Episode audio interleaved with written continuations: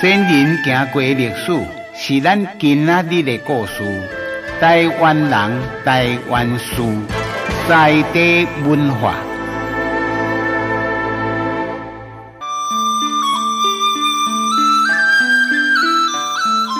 一八七七年，台湾的阿美族甲满清发生过惨绝人寰的事件，历史上呢叫做大港口事件。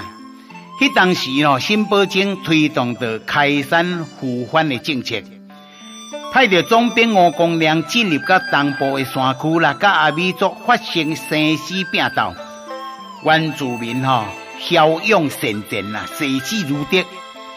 虽然清朝伊的兵马人侪有优势，但是拢一直哦束手无策。到尾啊，清朝的清兵想出一个计谋，用计来骗阿美族，讲甲汤干蜜甜，讲碗可盖不可割，大家会当放下兵器，化干戈为玉璧，就是讲大家做朋友，大家和平相处，吼。啊，清兵表面上是安尼姿势放真低，啊，真心意要来和解停战。阿弥陀的人吼，真直啦，卖讲讲啦，单纯啦，吼，啊，当作是真心诶，啊，愿庆要甲咱和解，吼，啊，总啊办桌请人客。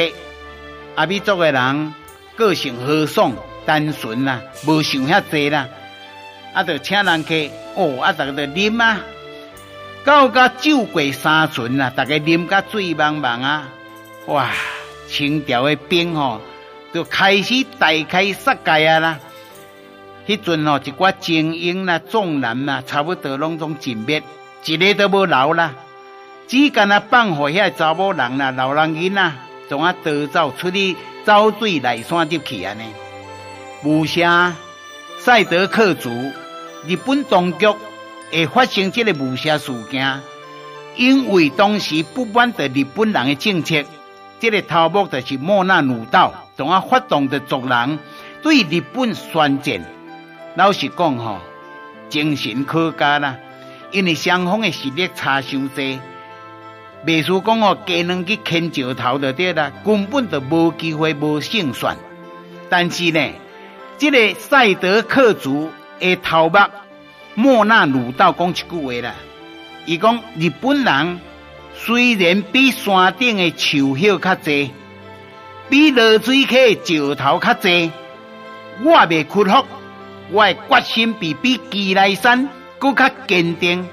所以呢，这个赛德克族吼，而且头目莫纳鲁道被公认的是一个。